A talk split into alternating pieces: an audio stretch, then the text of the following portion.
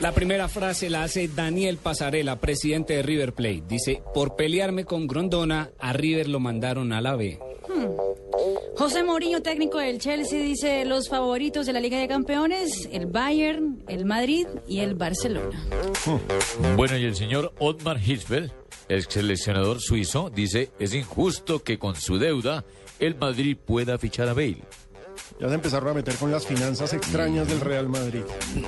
David Villa, jugador del Atlético de Madrid, en un vestuario no te relacionas con todos por igual. Por supuesto, hablando de la relación con Diego Costa y pues por lo que está sucediendo en estos momentos con la selección española.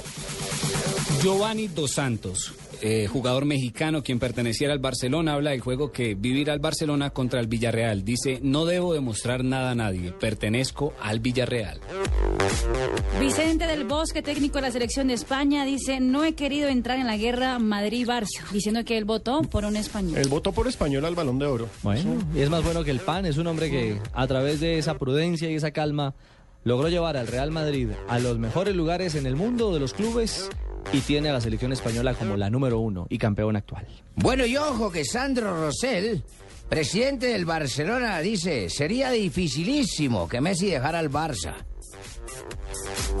Javier Zanetti, jugador del Inter de Milán, dijo, sería bueno tener a la Bessi con nosotros. No ese man es un berraco desde allá. ¿Quién, la. Bessi? Ah, o Zanetti. La Bessi, Fabito. Ah, Fabito.